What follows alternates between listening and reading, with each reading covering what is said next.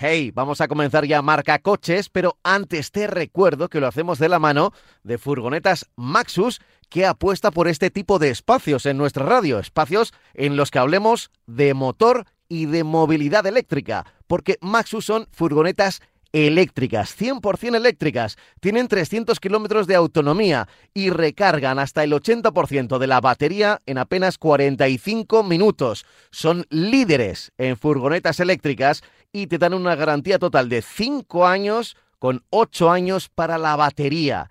Si esto te interesa, si se adapta a lo que tú necesitas, puedes entrar en la página web maxus-automotive.es, buscar tu concesionario más cercano y conocer mejor las furgonetas eléctricas Maxus. Ahora sí, empezamos con el programa.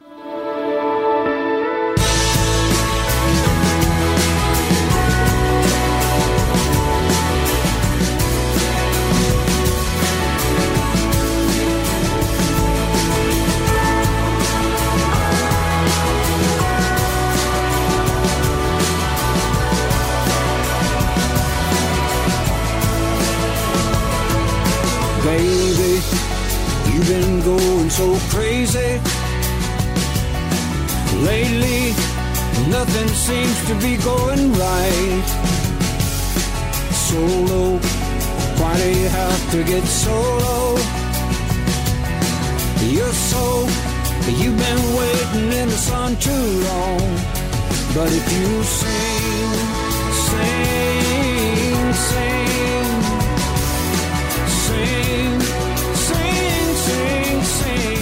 tal amigos? Aquí estamos, los domingueros habituales, los de los coches, los de marca coches, para acompañarte en la próxima hora de radio o de podcast. Si es que nos escuchas por la radio, ya sabes, en Radio Marca, en directo, los domingos por la mañana. Y si nos escuchas en cualquier plataforma de podcast, que cada vez sois más, pues oye, bienvenidos en cualquier momento. Buenos días, buenas tardes, buenas noches, ya lo sabéis. Simplemente tenéis que buscar el nombre del programa, Marca Coches, podcast, Marca Coches, todo junto, separado. Y seguro que nada, en un par de clics nos encontráis a mí, al que te habla, a Pablo Juan Arena y a quien me acompaña, como siempre, todos los domingos radiofónicamente hablando, que es Francis Fernández. Hola Francis, muy buenas. Hola, ¿qué tal? ¿Cómo estás? ¿Cómo ha ido Muy la bien. semana? ¿Bien? Bueno, pues con mucho susto, ¿no? Por lo que está pasando en Estados Unidos con los bancos, ¿no? Porque Ya. los bancos, Ya, ya, ya, porque luego que apoyan al futuro. Eso aparece en, en las páginas de economía y en los espacios de economía, pero de repente eh, a, a las semanas o a los meses o incluso antes eh, aparecen la- las consecuencias en nuestro en nuestros mercados, ¿no? Porque parece como muy alejado todo, pero, Pero como no, ya no. sabemos que este mundo está muy interconectado, cuando fallan los pilares de, de algún lado, siempre acabamos temblando. No, pero el problema es que se están apoyando las empresas, digamos, que tienen de futuro, las empresas que nos van a, ofrecer productos o servicios en un futuro y precisamente estos bancos que apoyan a estas empresas son las que se están yendo al garete, ¿no? Las que están sufriendo muchísimo con la subida de los intereses, bueno, del coste del precio del dinero, ¿no? Pero vamos, ya digo que bueno, que al final es lo que tú dices, que al final estornudan en Estados Unidos, nos constipamos en Europa y no sé lo que pasa, llega el COVID a, a- Asia, ¿no? Pero bueno, vamos a ver si eso se, se cambia y, y- y- y mejora la situación en, en los próximos días. Bueno, antes de empezar voy a recordar que tenemos un correo electrónico para que la gente se ponga en contacto con nosotros y nos escriba. El correo es marcacoches@radiomarca.com. marcacoches@radiomarca.com y ahí nos podéis preguntar cualquier cosa que se os pase por la cabeza sobre el mundo del motor, de la movilidad, también apuntar algunas ideas, vuestros puntos de vista, si hemos dicho algo mal o creéis que, que podíamos mejorar lo que hemos dicho, el correo electrónico marcacoches@radiomarca.com. Y dicho lo cual, eh, vamos a empezar y con un tema que dejamos en el tintero ya la semana pasada. Y es el tema de, de los combustibles sintéticos, Francis. Porque mm, eh, ha- hay muchas dudas con respecto a esto, si son gasolinas derivadas del, del petróleo, si son, si tienen más, menos, si se parecen a, a, mm, otro tipo de combustibles que ya conocíamos de antes pero que no se utilizaban. A ver, ponnos algo de luz. Pues mira, el, el tema es que se está haciendo mucho hincapié en todos los combustibles sintéticos. Alemania tiene muchos intereses porque ya digo que el grupo Volkswagen está investigando, Porsche también. Eh, que es del grupo Volkswagen, pero bueno, por concretar un poco. Entonces, bueno, lo que pasa es que, investigando y viendo todo lo que hay por ahí, todo lo que se dice de los combustibles, de los combustibles sintéticos, pues no son tan, los e-fuel que se llaman, pues no son la piedra filosofal, es decir, se está estudiando, pero todavía queda un larguísimo recorrido. Eh, la base fundamental es que el combustible sintético, si llegara a buen puerto, pues utilizaría tecnologías ya conocidas, es decir, podríamos echar e-fuel a nuestros coches, eh, a nuestros turismos. Aunque, no está, aunque no está pensado y va, va, a ir por otros derroteros, pero bueno, eh, podríamos echarlo a nuestros turismos, con lo cual, digamos que no, tendríamos costosas eh, e, e inversiones costosas en, pensar en nuevas tecnologías. Sobre todo estoy pensando en el coche de, hidrógeno. el e-fuel como pasa con la electricidad, pues una de las bases de, obtención de estos combustibles es obtenerlos a partir de la electricidad eh, no contaminante, de toda la electricidad que generan los que, tenemos de aerogeneradores, de, hidráulica, eh, electricidad que no, sea, no, sea, no se obtiene a base de quemar, porque entonces no tenemos ningún, ninguna ventaja. Eh, se mezcla hidrógeno obtenido del agua mediante la electricidad, por eso he dicho que tiene que ser eh, limpia la electricidad obtenida, se, tiene hidrógeno obtenido a base de la electrolisis y se mezcla con CO2, con, dióxido de carbono. Eh, a partir de ahí, eh, a partir de, esta, mezcla, el hidrógeno y, y, la electrolisis se realiza sobre el agua, es decir, tenemos agua, realizamos la electrolisis y tenemos hidrógeno y oxígeno. El oxígeno se excede la atmósfera y el hidrógeno se eh, mantiene para, ya digo, mezclarlo con el CO2. Eh, el CO2 que se toma de, aire mediante un proceso de presión, de temperatura elevada, y se obtienen hidrocarburos y agua que se libera. Entonces, eh, el crudo, además, este, este, esto que se obtiene, este hidrocarburo que se obtiene, pues que se, se elabora eh, de, combustible. Se elabora este, con este hidrocarburo se elabora combustible sintético que no deja de ser metano. Entonces, ¿qué ventajas tiene? Bueno, pues es una alternativa, digamos, eh, con procesos industriales que se pueden realizar y que ya existen. Otra cosa es que sean del todo viables. Eh, se, debe obtenerse, como ya he dicho, de energías renovables. no toma materias primas de la Tierra, sino que es, como hemos visto, es hidrógeno del, aire, del agua y, CO2 del aire. Eh, reduce el CO2 de la atmósfera. Si estamos tomando CO2, pues estamos reduciendo el CO2, ese gas tan, tan, tan malo, que le hemos puesto tantas pegas, que produce el efecto, ese efecto invernadero que está produciendo el cambio climático. ¿no?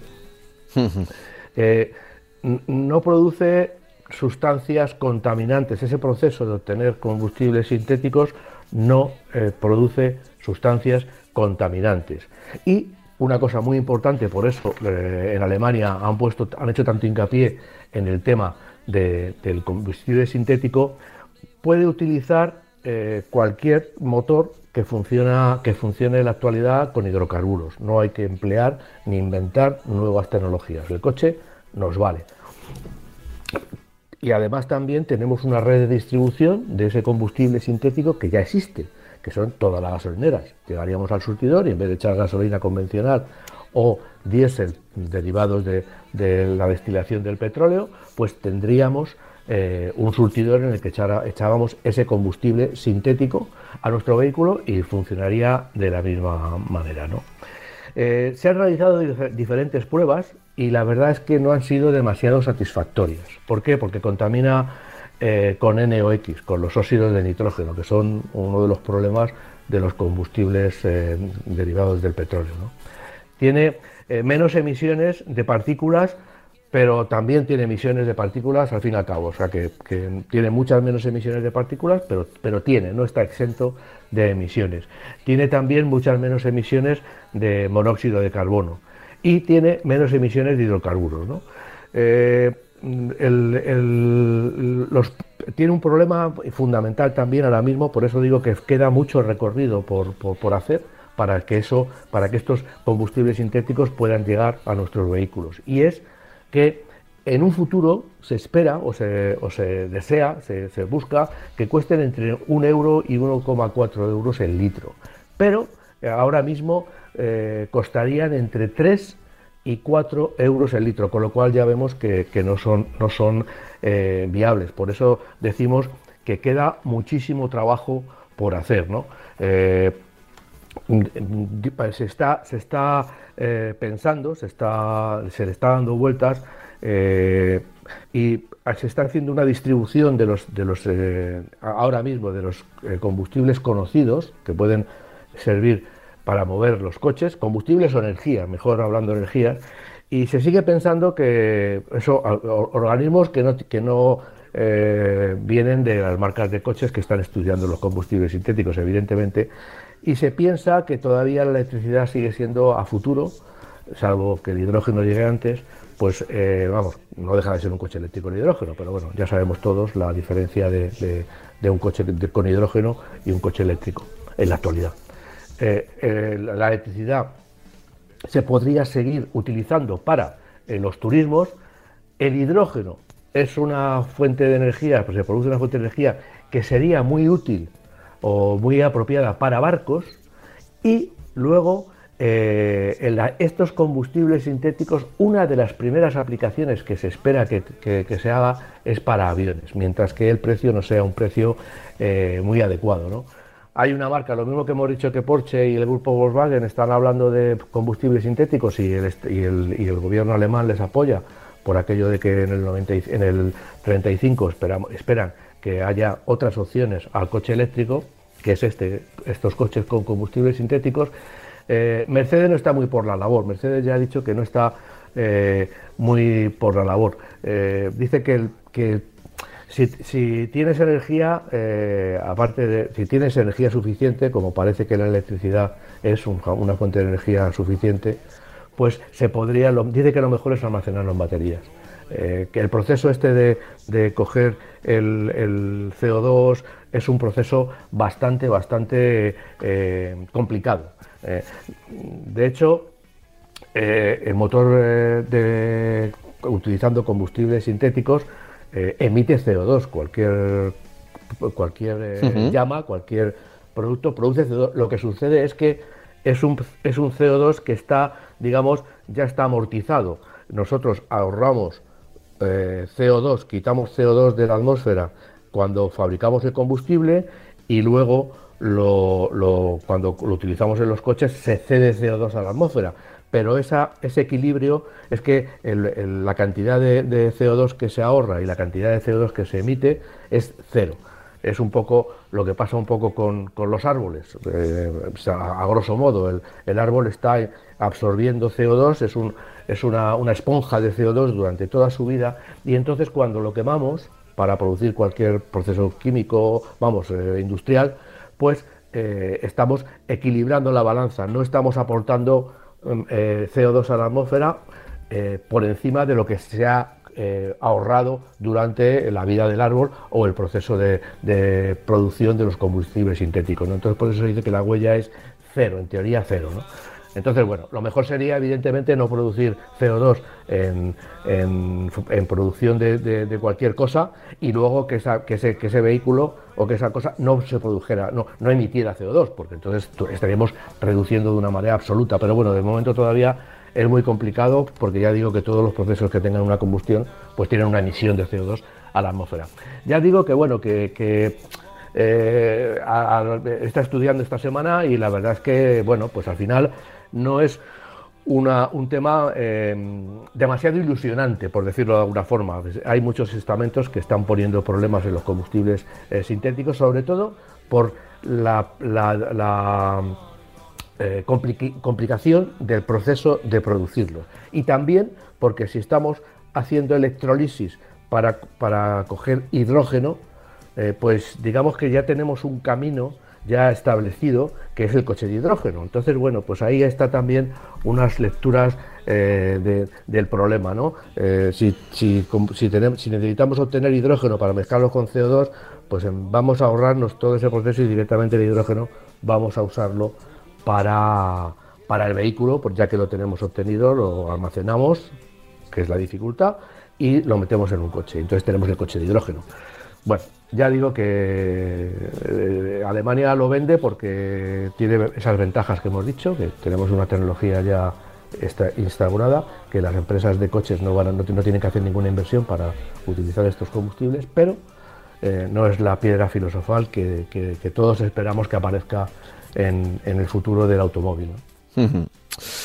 Eh, bueno, eh, seguro que alguno de nuestros oyentes tenía alguna esperanza más eh, puesta no solo en el Sí. hidrógeno, sino también en este tipo de combustibles. Sí.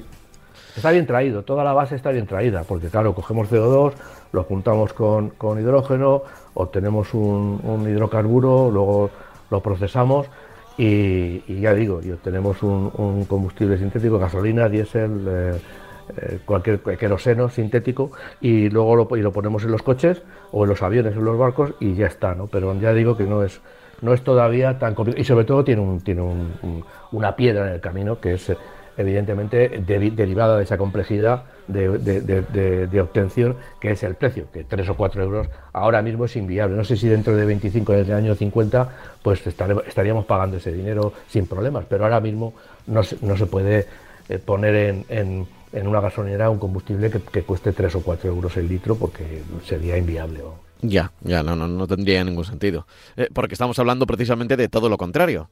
De que Claro. una, una de las razones por las que estamos mirando nuevos combustibles, más allá de, de- de la ecológica, que es cierta, pero, pero cada vez con diésel y gasolina, si estos motores actuales de diésel y de gasolina hubieran existido en los últimos 30, 40 años, pues, pues no se habría contaminado como se ha contaminado, ¿no? A lo largo de los años. Pero, pero mm, además del tema ecológico, está el, el tema de que, bueno, tienen que salir por lo menos, por lo menos, eh, tan caros o baratos como salen los actuales. Claro, sería absurdo pa- pasar a, a un tema eh, más ecológico teniendo que pagar tres o cuatro veces más. Dejaría, Hombre, eh, dejaría la movilidad eh, a- solo para, para unos pocos privilegiados, ¿no? Efectivamente, o sea, 3 o 4 euros es inviable. Lo que sí es verdad es que estaríamos utilizando unos automóviles que no cuestan tanto como los coches eléctricos y que tienen todas las ventajas y que tendrían todas las ventajas de los coches de gasolina o diésel actuales, que es pues toda la autonomía del mundo, repostar rápidamente en gasolineras. Seguiríamos con el mismo tran-tran eh, de utilización de nuestro vehículo sin todos los problemas que está teniendo y que a futuro no vemos solución, de, por lo menos de momento, del coche eléctrico, ¿no? Eh, esos, co- esos coches carísimos y con, y con unas, una autonomía pues todavía para, para los coches más baratos que se puedan comprar que no llega todavía a solucionar todos los problemas que tenemos de movilidad. Hmm. Bueno, eh, vamos a seguir, porque no nos ha, no nos ha llevado a buen término. Yo, yo esperaba eh, encontrar, no sé, la, la- la piedra filosofal de los combustibles. En... Sí, no, no. Hay, hay, hay temas más económicos. Yo creo que en este aspecto, en el aspecto que, de que hemos hablado de, de por quién está apoyado el combustible sintético, ya nos podíamos imaginar que había aspectos más económicos, pero de economías particulares. Es decir, Alemania tiene un montón de marcas de coches, tiene un montón de fábricas, tiene un montón de, de empresas que han hecho muchas inversiones en tecnología para conseguir coches que gasten 5 litros, 4 litros de, de combustible con motores de, de Otto para gasolina o, o diésel, con motores térmicos. Y que claro, lógicamente pues eh, estas marcas, estas empresas han protestado a Alemania diciendo, macho, nos vas a quitar el, el sustento, estamos cambiando y, y- y tenemos unas tecnologías que, funcionan todavía, que pueden funcionar todavía, ya, pero con unos combustibles que todavía están en el aire. No digo que no se consiga, eh, porque oyes, eh, a mí me da mucha confianza que Alemania esté investigando estos eh, aspectos, ¿no? Pero, pero claro, de momento, pues bueno, hay que, hay que, hay que quedarse parado y esp- esperar a que, a que en Alemania, a que la industria alemana consiga eh, solucionar los problemas que tienen este tipo de combustible, los problemas que tiene la fabricación de ese tipo de combustibles. Repsol, por ejemplo, Repsol está investigando muchísimo sobre el tema de combustibles eh, sintéticos. De hecho, por ejemplo, me, me suena que han probado la MotoGP, la han probado con combustibles sintéticos. Sí, sí, es verdad. Entonces, lo que sucede, claro, es que en MotoGP, pues, ¿cu- ¿cuánto cuesta el litro? ¿50 euros? Pues 50 euros, no hay ningún tipo de problema. Claro, claro, estamos es hablando de, otros presupuestos y de cosas como muy concretas. Claro, Como si, entonces- como si hablamos del tema de la Fórmula 1, ¿no? Entonces Repsol está investigando muchísimo sobre el tema de los combustibles sintéticos y están invirtiendo porque, bueno, eh, invierten en, e investigan en cualquier posibilidad que haya. Evidentemente no se cierra una, industria, sobre todo como Repsol, que, vive de fabricar hidrocarburos en gasolina, pues, pues evidentemente seguiría en su línea y no se va a cerrar, no va a cerrar las puertas a ningún tipo de investigación. Otra cosa es que eso se, se, llegue a una solución eh, apropiada para que en vez de para que aparezca un nuevo surtidor en las gasolineras de Repsol o de cualquier otra eh, marca en las que en las que se suministre lo mismo que la gasolina, el diésel o incluso el GLP, pues que se suministre combustibles sintéticos. Insisto en que Repsol está investigando, de hecho, si ponemos combustibles sintéticos en internet, nos aparece eh, páginas de Repsol, información de Repsol, donde nos indican y nos dicen qué es el combustible sintético y evidentemente que ellos están, que ellos están en el, tema, ¿no? que están en la pomada, como dirían los aficionados al motociclismo, ¿no? Pero ya digo que de eso a que pase a los coches o tal, directamente, pues todavía queda un tiempo. Ya digo que no digo que no se consiga, lo que pasa que ahora mismo, pues bueno, todavía seguimos en el impasse de antes de coches térmicos, ahora mismo con diésel y gasolina, el futuro de la electricidad y veremos a ver si con un poquito de suerte se mete, mete algún tipo de combustible diferente, aparte del hidrógeno, eh, en, estas, digamos, en esta necesidad que tenemos todos de cubrir nuestra movilidad a, corto y medio plazo. Oye, vamos a leer algún correo electrónico que nos han enviado a lo largo de esta última semana. Por ejemplo, tengo por aquí el de Jorge. Ya sabéis que lo podéis enviar a marcacoches.radiomarca.com. Dice, buenos días, Francis y Pablo. Soy Jordi de Barcelona. Eh, para empezar, gracias por el programa y un apunte. Los podcasts son el mejor invento para los amantes de la radio en general. nos alegra que, que nos esté escuchando no solo en directo en la radio, sino también a través de los podcasts. Dice, hace un par de semanas comentabais lo bueno que sería que las distintas marcas fueran sacando coches eléctricos ciudadanos tipo Dacia Sprint, preparados para hacer 50 kilómetros, ideales para moverte por la ciudad e ir al trabajo si no superas esos 50 kilómetros diarios. Pues me puse a reflexionar y dejando problemas de cargadores aparte pensé, yo que hago 48 al día para ir al trabajo, pues me iría estupendo. Y me surgieron dudas. ¿Cómo que, ¿Qué pasaría esos días con atascos debido, por ejemplo, a averías, accidentes o simplemente es viernes y convierten las rondas en ratoneras donde a veces el tiempo ha sido de más de una hora el tiempo total para el mismo trayecto. ¿Tendría problemas con la carga de la batería en ese caso? ¿Quedaría compensado el consumo al disminuir la velocidad más los intervalos de, parón? Está claro que todavía muchos estamos muy verdes con el conocimiento en lo que es el coche eléctrico. Eh, gracias de antemano, espero vuestra respuesta. Un saludo. A ver, ¿qué le podemos decir a Jordi? Que, mm, yo creo que no sé si nos entendió hacia la mitad. Bueno, para empezar, coches eléctricos de 50 kilómetros no hay. O sea, eléctricos 100% de 50 no hay, no hay. Eh, los eléctricos ya 100% suelen tener, se está hablando de, compra, que luego puede bajar un poquito más, eh, dependiendo del uso, pero de unos siempre de unos 200 mínimo. Siempre se está hablando de 200 mínimo o cercana a, los 200. Probablemente nos escuchó hablar de los híbridos enchufables. Que eh, puedes enchufar y en efecto tienes esos, 100, esos 50 kilómetros al día, pero aparte tienes el, tienes el, pues el combustible normal, ya sea diésel o casi siempre gasolina. ¿Vale? Entonces, eh, dicho esto, claro, él dice que qué pasa si estamos muy justitos, ¿no? Bueno, hay que decir que los motores eléctricos en un atasco es eh, casi como un start and stop, es decir, se paran y ahí sí que no se consume nada. Claro, no se consume nada a no ser que estés con o tengas que estar con el aire acondicionado, con con la radio puesta a todo volumen, ahí va consumiendo algo. No tanto como el movimiento, ¿eh? que es lo que más consume. Con la calefacción. Con la calefacción, por ejemplo. O las luces. Eh, efectivamente. Lo, que más consume en un eléctrico es el movimiento, pero estas pequeñas cosas también consumen. Y, en una hora en un atasco, pues claro, es evidente que, que puedes estar consumiendo.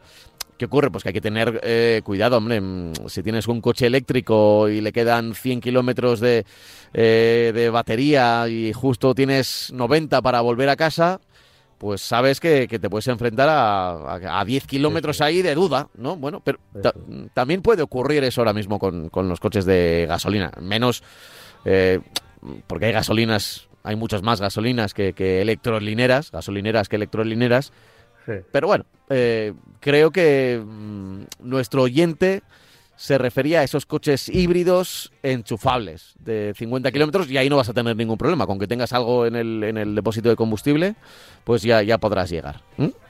Efectivamente, has contestado tú perfectamente la, pregunta. Eh, hay que tener únicamente cuidado. Si tienes un atasco, pues un coche de gasolina está sigue consumiendo, a no ser que paremos el motor, sigue consumiendo. Mientras que un coche eléctrico, con la salvedad que tú decías del aire acondicionado, de las luces, de la calefacción, pues evidentemente no consume. Cuando se para un coche eléctrico no consume. Por eso todos los índices de todos los datos de consumo de un coche eléctrico, eh, un coche eléctrico consume mucho menos en ciudad que en carretera, mientras que un coche térmico de gasolina o diésel consume más en ciudad que en carretera, porque se supone que para el mismo, para el mismo recorrido se emplea mucho más tiempo y un coche de gasolina está, está consumiendo todo el tiempo que está funcionando. O sea, si en ciudad te pide un atasco, estás, estás consumiendo, mientras que un coche eléctrico, pues no. Entonces, bueno, ese, es el tema, efectivamente. Ya hmm. está, o sea, y sí, se, tendría, se tiene que referir a un coche eléctrico enchufable, un coche híbrido enchufable, que bueno, que ahora son 50 kilómetros, pero hay ya de, 80, de 90, de hasta 100 kilómetros, dependiendo del número de baterías. No hay, no hay más tutía. O sea, la diferencia entre un coche híbrido enchufable que, que tenga 50 kilómetros de autonomía o tenga 100 es el número de baterías. Evidentemente el peso, todo influye, pero el número de la cantidad de baterías. A igualdad de, coche, le ponemos baterías y tendremos más eh, autonomía con la, con la electricidad de las, que, que podamos almacenar en la batería. Es como si cogiéramos un depósito y lo hiciéramos más grande, pues eso es. Entonces, bueno, pero sí, yo creo que se refería a un eléctrico enchufable y, un eléctrico enchufable pues le pasa un poco lo mismo. Si vamos en, modo eléctrico en la ciudad, pues si nos paramos, pues no, no estamos consumiendo absolutamente nada, porque el motor térmico, si nosotros pulsamos la tecla para, que, para ir en, como eléctrico. Si vamos como híbrido, a lo mejor no, pero si vamos como eléctrico, decimos no, solo vamos a funcionar con la energía de la batería. Pues entonces el motor de, térmico está ahí parado, está dormido y solamente vamos a consumir la energía de la batería cuando, cuando la consumamos. Em, tengo por aquí otro correo electrónico. Eh, siempre ahora es sobre, me hace gracia, ¿no? Sobre, sobre electricidad, sobre los kilómetros, sobre... Eh, ¿qué, conviene, ¿Qué conviene más o qué conviene eh, en este caso a Íñigo, ¿no? Eh, que nos dice, mi nombre es Íñigo, soy un fiel seguidor de su programa y tengo una pregunta para hacerles. Me voy a trasladar a vivir dos kilómetros, dos kilómetros de la localidad en, la que, mm, en la que yo y mi familia hacemos vida. Es decir, tendré que hacer muchos viajes para llevar al cole a mis hijos, para sus actividades extraescolares, para recados y para un largo etcétera. ¿Qué coche me convendría más? ¿Un híbrido enchufable? Pregunta. Me imagino que esa será su respuesta. Pero teniendo en cuenta su precio y el poco consumo de combustible en estos viajes, ¿no sería suficiente cualquier gasolina convencional? Se pregunta. Eh, pero tengo entendido que sufren las mecánicas con tanto viaje corto, turbos y demás, tanto en gasolina como en diésel. Y los híbridos no enchufables, como ven, estoy perdido. Un saludo y gracias. A ver, ¿qué le decimos a Íñigo? Hombre, eh, tiene razón en lo que está diciendo, tiene razón de que esos recorridos cortos no son nada beneficiosos para los motores térmicos, necesitan tomar, llegar a una temperatura de régimen eh, determinada para que el aceite, los líquidos estén a, a, su temperatura. Un aceite a baja temperatura pues no lubrica tanto como cuando está en su temperatura de funcionamiento ideal.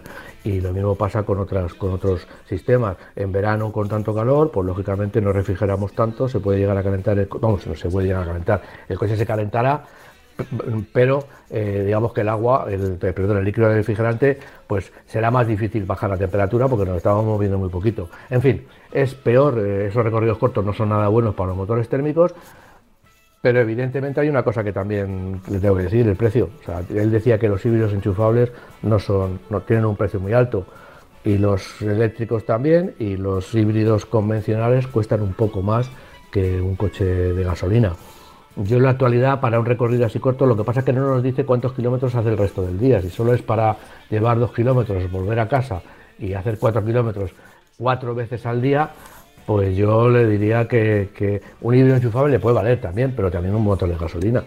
Si puede entrar, si no tiene limitaciones de, circulación. Un gasolina, un diésel, un diésel no, ¿eh? Un diésel no. Hombre, un diésel no, un diésel evidentemente para hacer esos... claro, es que no, sé si lleva a los críos a, dos kilómetros y luego hace 50 para llegar a trabajar o trabajando. No, no, no al principio, por lo que decir, dice, no, no, no, no tiene pinta, no tiene pinta. Claro, por lo que dice es desde casa al colegio, pues dos kilómetros y vuelve, lo lleva a actividades. ¿Cuánto puede ser eso? ¿25 kilómetros diarios?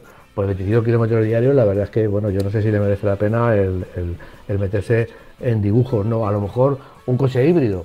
Podría ser, hay muchos coches híbridos que le podría funcionar, lo que pasa es que va a tener el mismo problema, el motor térmico pues eh, va a sufrir porque no se va a calentar, no, no va a adquirir nunca la temperatura de, funcionamiento y tampoco es cuestión de que esté arrancado el coche antes de cogerlo porque me parece un absurdo, ¿no? Bueno, eh, hay muchos coches que funcionan así, muchos coches que se cogen para pequeños, para pequeños recorridos, dos kilómetros, y bueno, y, y si el motor dura un poco menos, que, le- que le haga un mantenimiento muy, muy concreto en el sentido de que no se pase de los cambios de aceite, que cambie de aceite, que lo lleve a mantenimiento para solventar, digamos, esos problemas. Si, si no necesita un motor sobrealimentado porque no necesita mucha potencia, pues que lo piense también porque sí, efectivamente los turbos también sufren por esa, por ese, por el tema de la, de la temperatura. Pero bueno, eh, hay miles de coches funcionando de esta manera y bueno, y no he oído yo, se rompen más que si hacemos recor- mucho recorrido por carretera, pues sí, pero bueno, es lo que es lo que hay, o sea, es lo que hay. Ya. Entonces, bueno, yo creo que un gasolina sería muy adecuado porque Claro, si, si no tuviéramos problemas de... de- si, si no hubiera problemas de, de- de dinero, evidentemente, de presupuesto, creo que lo mejor en este, en este caso sería, como recomendamos muchas veces, un, un coche... A ver, si no hubiera problemas de dinero ninguno, un, un eléctrico 100%, pero, claro, pero Claro, un híbrido enchufable se, se amoldaría perfecto, porque los viajes Claro, cortos los sí, puede pero- hacer todo en eléctrico y ya está. Pero tenemos el problema también de- de- de- del, del mal funcionamiento, entre comillas, del motor térmico. Entonces, un coche eléctrico, por ejemplo, pues sería muy bueno para llevar Sí, a los críos, sí, sí. los trae, los críos, y te saldría muy baratito. La verdad es que saldría muy barato esa situación, ese movimiento, ¿no? El llevar a los críos al colegio. Luego el coche te ha costado más. Pero evidentemente un coche eléctrico, si tienes sitio para cargarlo en casa, pues lo coges, haces los kilómetros, lo cargarías cada, cada cinco, seis o siete, o yo qué sé, cada 10 días, a lo mejor o más, mucho más. Y, y no tendría que comprarse un coche con, un, con, un, con una autonomía de 500 kilómetros. No, podría ser uno de esos nuevos coches eléctricos que están llegando a nuestro mercado. Claro. que de- desde, desde otros continentes que son un pelín más baratos o, Bueno. o que prometen por lo menos eh, ser más baratos, accesibles, ¿no? Eh, El otro día, el otro día, y a propósito de lo que estás diciendo, porque estás hablando de otros continentes estás pensando seguramente en China, Mm. pues un, un responsable de, de la automoción en Europa, no sé quién, no sé de qué marca era, pues dijo que, no me acuerdo, vamos, dijo que los chinos nos llevan 15 años en el coche eléctrico. Además de que, de que ellos, pues bueno, están tomando ca- cartas en el asunto para reducir la contaminación, que era una, una- era una salvajada la contaminación que había en sus grandes ciudades pero resulta que sí, sí es verdad que el coche eléctrico pues eh, nos llevan como 15 años y la verdad es que eh, están eh, consiguiendo traer a Europa coches eléctricos muy interesantes y a precios bastante razonables. De hecho, MG, que no deja de ser una marca china, pues es una de las marcas que más coches está vendiendo en España y en Europa eléctricos puros porque por, precisamente porque es un coche con un tamaño aceptable y además una autonomía y un precio también muy competitivo. Bueno, eh, pues lo cierto es que mm, es un problema. Dice, estoy, estoy perdido, estoy, estoy perdido. Si, si no hubiera electricidad en los coches, es decir, si esta consulta nos la hace hace unos años, pues habríamos dicho, "Pf, pues Un coche de gasolina. Pues coche gasolina, sin duda. Es. Y ahora con las opciones de electricidad, pues el híbrido le vendría bien y el que mejor le vendría para este tipo de, de trayectos de dos kilómetros, pues sería un, un eléctrico, un eléctrico. Eso es. Pero, Pero- pero no la Pero pero no claro, ahí está el tema de la amortización, de, de- del uso, de las posibilidades. Bueno, yo recuerdo hace mucho tiempo a alguien que nos escribió y, y haciendo cuentas sacamos, sacamos que, que lo mejor era que no se comprara un coche.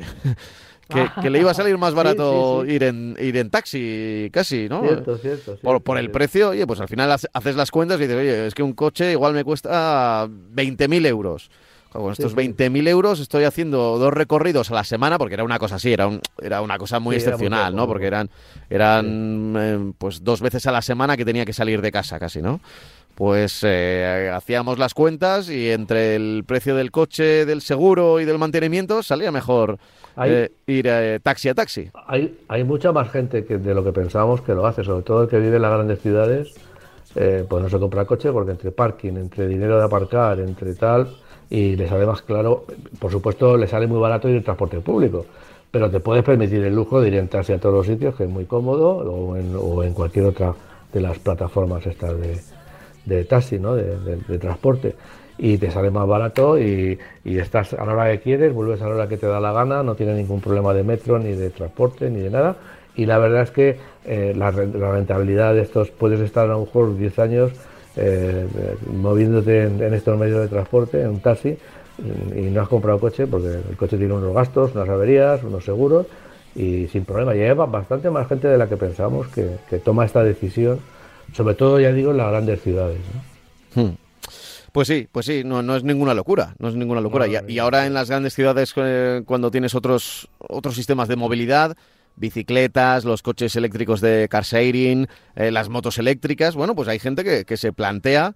A ver, siempre han existido el autobús urbano, en las grandes ciudades también el metro, pero bueno, ya sabemos que, que, hay los horarios o la cantidad de gente o que no te lleva justo al sitio donde tienes que ir, pero sí que eh, de un tiempo a esta parte, pues hay otras opciones de movilidad. Yo creo que es que es que en estos momentos parte de la, de la, de la falta de claridad de, a la hora de tú tienes que ir de en, ciudad, pues todos los días te mueves, ¿no?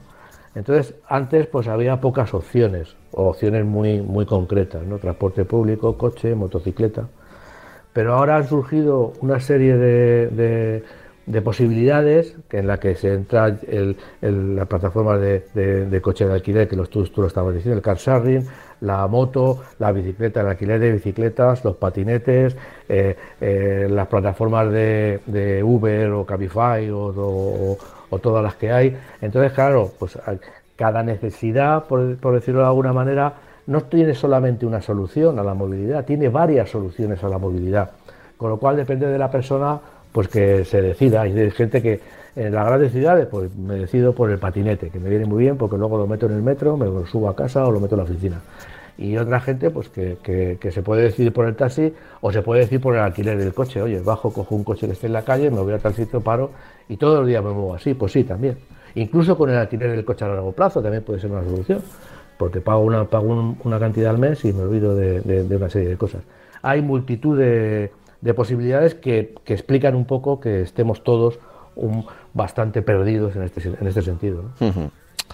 Pues sí, pues sí. En fin, eh, eh, teníamos, eh, creo que en el guion de hoy, previsto hablar del Mazda 2. Pues sí, el Mazda 2, que es un coche que se, se renueva.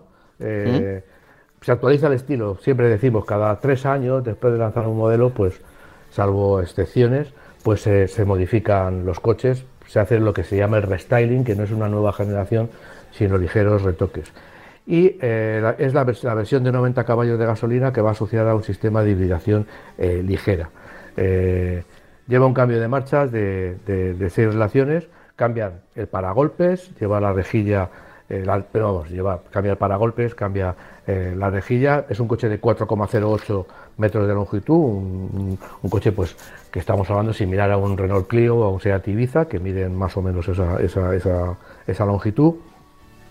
Se le proporciona también un ligero, dentro de los retoques, pues se ha buscado también un aspecto deportivo. ¿no? En el interior pues se cambian las, tapicer, las tapicerías, los asientos, teniendo también un nuevo diseño, se incorpora un nuevo diseño en la, instrumentación. Ahora todo el tema de estas instrumentaciones que no son mecánicas, que son ya totalmente electrónicas y es una pantalla, pues nos permite cambios relativamente sencillos y que dan mucha vistosidad al interior porque cambiando eso, digamos que se consigue un efecto eh, mucho más eh, importante de lo que parece. ¿no?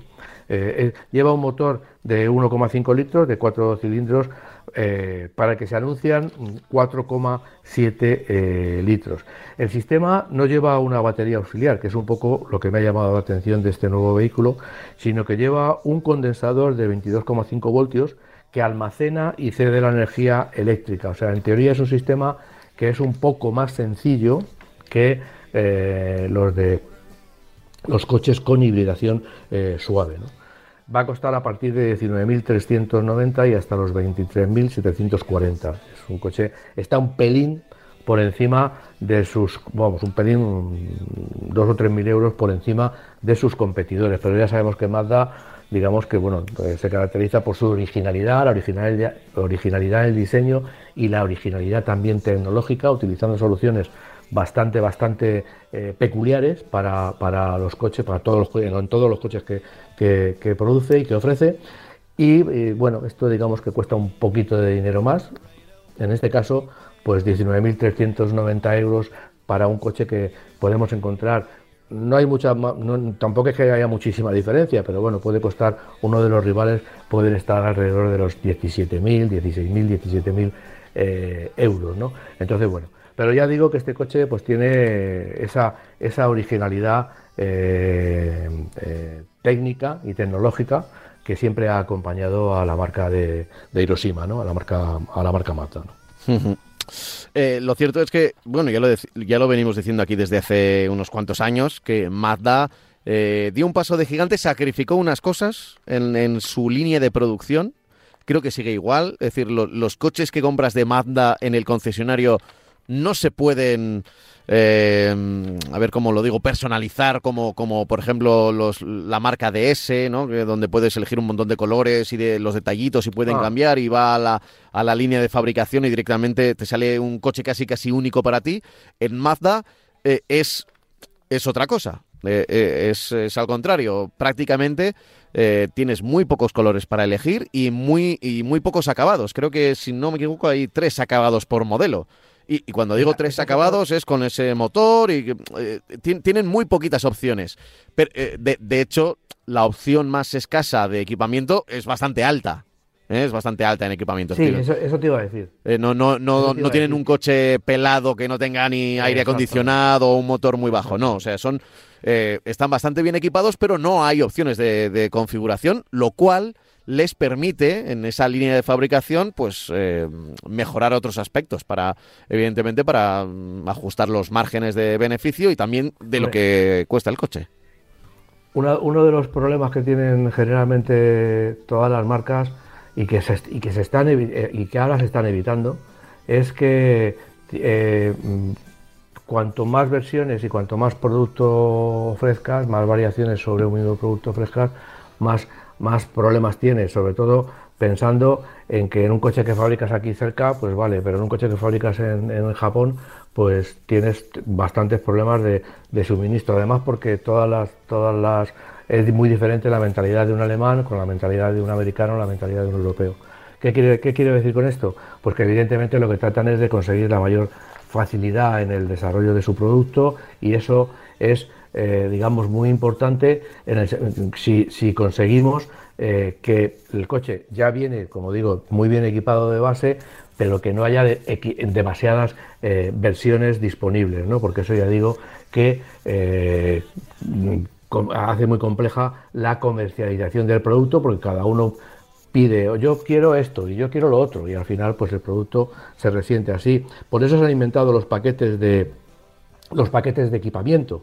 Es decir, eh, tú haces un coche y le metes un paquete, es decir, es un paquete, eh, se compone por varios elementos, con lo cual tú tienes un coche con dos, dos, paquetes o tres paquetes de equipamiento, con lo cual no puedes hacer combinaciones raras y combinaciones que luego a la hora de producirlo en la cadena de montaje te generen muchísimas variaciones.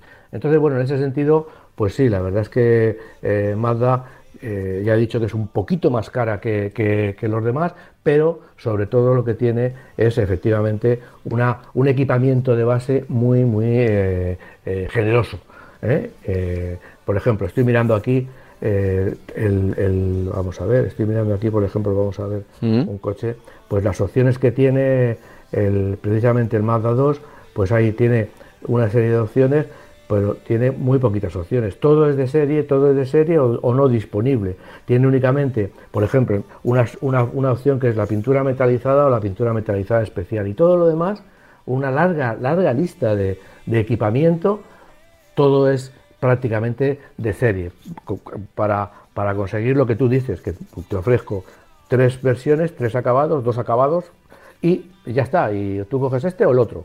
Y, y en definitiva eso reporta ahorros en producción y también reporta, eh, digamos que, menos complejidad a la hora de, desarrollar un producto. Bueno, eh, eh, son tácticas, evidentemente. Cada, cada marca tiene las suyas dentro de sus posibilidades. Oye, y, Mazda, otra de las cosas que está haciendo es apostar por diseños muy cuidados, que tienen muy buena acogida por parte del público, y eso se nota. O sea, se ha notado en los últimos años en, en lo que era casi casi una marca residual, hace 10 años, con, muy poquitos modelos y esos modelos encima se vendían muy poco, a ser una marca donde ya ver un Mazda 3 o un, Mazda 2 del que estamos hablando, el pequeñito, o, los dos sub, ya se ven habitualmente. Es decir, no, no es nada extraño ver los Mazda ahí, ¿no? Ahora tiene una gama de productos bastante grande, o sea, bastante grande. Tiene productos eh, eléctricos, CX5, CX60, tiene el Mazda 2, el Mazda 3, el Mazda 6, el MX30, MX5, es decir, tiene ya una gama de productos, como tú dices, muy especial, pero que ya digamos que está metida, está metida casi casi en todos los segmentos del mercado y de una forma yo creo que bastante, bastante brillante, ¿no? Entonces, bueno, yo creo que es una marca, ya digo, que, que tanto en Europa como en Estados Unidos, donde tiene un mercado también bastante intenso, pues, pues bueno, pues tiene tiene muchas posibilidades, no sé, es un coche, además que lógicamente es una marca original y una marca que también hay que decirlo, porque es de justicia, que aparece en los primeros lugares de todos los rankings de fiabilidad. Bueno, pues a ver qué más podemos contar por aquí. Eh, estoy viendo a ver si tenemos aquí algún correo electrónico. Pues estamos, bueno, nos faltan todavía 10 minutos. Eh, teníamos otro modelo por ahí pendiente, ¿no? Sí, tenemos un coche, pues para mí uno de los coches más... Outlander. Eh, espectaculares que hay en el, en el mercado, que es el Peugeot 508. Ah, el 508, es verdad, lo eh, teníamos antes de la Holanda. Sí, el Peugeot 508 es un coche que, estéticamente, bueno, es un coche convencional, con eso ya estoy diciendo que no, estoy diciendo que es un coche antiguo, es un coche convencional, es decir, que todo su desarrollo se ha regido por parámetros muy convencionales. Es una berlina mm, clásica, pero eh, digamos con un estilo brillante y, y muy atractivo, ¿no? Además de que tiene un comportamiento verdaderamente espectacular, ¿no? Es de los coches, digamos, convencionales más brillantes que podemos encontrar en el mercado, sobre todo viniendo de una marca generalista, que lo que tiene, digamos, de, interesante además es que, bueno, las marcas generalistas pues tienen unos precios ligeramente más contenidos. Es un coche grande, de 4,75 eh, metros en la versión de, dos, de tres volúmenes, tiene otra versión familiar también, tiene, presenta también una versión familiar, en eso también es convencional, ¿no? Eh, y en esta nueva edición, digamos que cambia pocas cosas, cambia todo el, toda la parte interior de los, de los faros, eh, que son ahora, todos son matriciales en toda, en toda la gama. Eh, cambia el paragolpes, los pilotos y la parrilla. Y su interior también presenta cambios con una pantalla de nada menos que 12 pulgadas de, tamaño. Eh, una palanca selectora, eh, cambio automático, la palanca selectora pues solamente la utilizamos para, para meter la D, no, tenemos que hacer geribeques con ella, sino que se mueve generalmente de adelante a atrás. hay, hay marcas como, como Range Rover, Land Rover, que lo, y Jaguar, que la tienen giratoria, tú vas, eligiendo entre parking, entre neutral, entre la D o la reverse, pues esta es una palanca que, que, gira, un mando giratorio. En este caso han, han, disminuido todavía más el, tamaño de la palanca, es una palanca pequeñita que está en lógicamente en el centro de entre los dos, entre los dos asientos. ¿no? Eh, se ofrece, como he dicho, como berlina y station wagon con motores que añaden ligeras variaciones. ¿no? Está, disponible con motores de gasolina de 130 caballos y diésel de 131, un diésel muy brillante, con la caja de cambios eh, automática de 8 relaciones, es una combinación muy, muy buena. Y también tiene tres versiones eh, híbridas enchufables. Antes tenía dos, con 224 y 360 caballos, y ahora incorpora una de 179, en un intento lógico de tratar de bajar, como los coches están subiendo mucho el precio, pues las marcas cuando pasa esto, cuando está sucediendo esto y los coches suben mucho de precio, pues lo notan en, la, en la demanda, y entonces lo que hacen es intentar sacar coches de menor potencia para bajar también los precios. Entonces, de 224, que, es, que era la versión mínima hasta ahora, saca ahora, ofrece ahora una versión similar prácticamente con un motor de 179 caballos. Y todas, todas estas eh, combinaciones de, los híbridos enchufables pues tienen también eh, un cambio automático de 8 relaciones. Ese cambio automático que yo creo que es, la, lo he dicho antes, pero la combinación entre el motor y ese, y ese cambio automático eh, proporciona un rendimiento y una eficiencia verdaderamente sorprendente. O sea, podemos estar con una berlina de este, de este porte, tiene 4,75 metros de longitud, consiguiendo a velocidades legales, yendo a 110, 120, consumos que pueden rondar los 4 litros. ¿no? Entonces es un coche, ya digo, que bueno, con toda esta vorágine de sub, con toda esta vorágine de coches eléctricos y tal, pues que eh, hay alguna, digamos, algún oasis en el desierto de la, de, la oferta de los fabricantes que, en, las que se puede meter, digamos, este coche si tenemos un coche, una berlina para viajar, para movernos, cómodamente, confortablemente. Evidentemente no es tan alto como un sub para la hora de meternos y bajarnos, pero desde luego tenemos un coche altamente confortable, eh, eficaz y con un comportamiento excelente y además con una eh, eficiencia eh, sorprendente para tratarse de un motor térmico sin ningún tipo de ayudas eléctricas. ¿no? un coche diésel convencional con una caja de cambios automática y ya está, y a disfrutar de él. Pues Estamos casi casi ya en la recta final. No sé si va a dar tiempo para hablar del Outlander o por lo menos para dar unos brochazos. Bueno, podemos hablar del Outlander, ¿sabes por qué? Porque se tiene muy poca información. sí, ah, vale, perfecto. Pues, Sería la pues lo aprovechamos. Va a ser un híbrido enchufable. Eh, va a tener dos motores eh, eléctricos y va a tener un, sofisticado con cuatro ruedas motrices y un sofisticado control de las ruedas motrices. Eh, va a tener una, digamos, una, un control del movimiento verdaderamente sofisticado.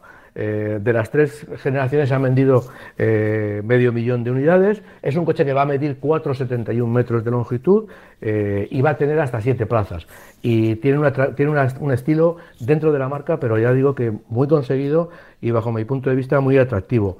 El que se vende tiene una potencia en otros mercados. Este modelo ya se está vendiendo en otros mercados. En otros mercados tiene un motor de 250 caballos pero no puedo adelantar, yo entiendo que será lo mismo, pero no puedo adelantar la potencia que va a tener para estos mercados porque la marca puede, puede hacer eh, diversos cambios de, motor, adaptándolo más a las necesidades, como decía antes, para conseguir un precio más competitivo en España y en, Europa. ¿no? Se está vendiendo, ya digo, en otros mercados con un motor de gasolina de 250 eh, caballos.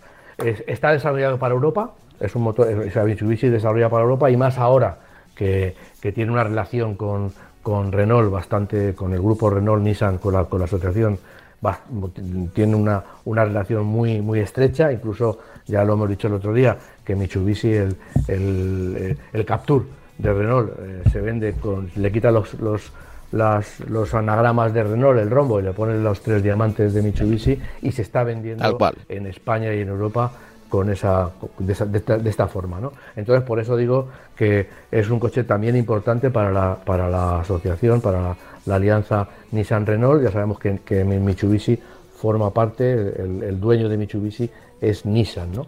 Entonces, bueno, pues ya digo que es un coche interesante porque tiene una tradición como coche de todo terreno, coche para salir eh, a carretera con todas las garantías y en este caso pues va a tener tracción total y ya digo un control de, tracción y un control de funcionamiento de, todos los, de todos los ejes verdaderamente sofisticado.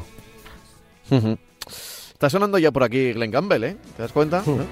Eso significa que ya Mm, tenemos el tiempo justo para decir adiós y, que volveremos la semana que viene. ¿eh? Que volveremos la semana que viene, como siempre, como todas las semanas del año, todos los domingos. Y si nos escuchas, que el otro día nos lo decía un oyente que nos escuchaba eh, de seguido y que había pillado todos los podcasts y que, que estaba ya por los de 2022.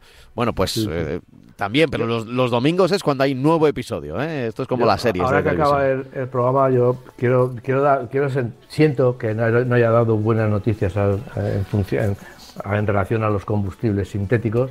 Bueno, todo lleva un tiempo, todo lleva un, proceso. eh, es difícil que ahora mismo haya, eh, digamos, descubrimientos sobresalientes como antes. Bueno, ahora lógicamente son investigaciones que se hacen sobre cosas conocidas y, tarda tiempo. Y bueno, el combustible sintético llegará, pero, pero no sé si llegará para solucionar estos problemas, por lo menos los problemas de incertidumbre que tenemos, ¿no? De pensar, bueno, me compro un coche con, el, con, con combustible sintético y ya está. No, no, no, no, no es todavía tan, tan fácil ni tan claro, ¿no? Bueno, eh, veremos. La verdad es que tenía esperanzas puestas en los sintéticos, pero pero ya nos lo traerá el futuro. Vete a saber, ¿eh? igual esto de repente algún descubrimiento cambia mientras nos seguimos preocupando por los bancos, aunque estén muy lejos de, de donde estamos nosotros.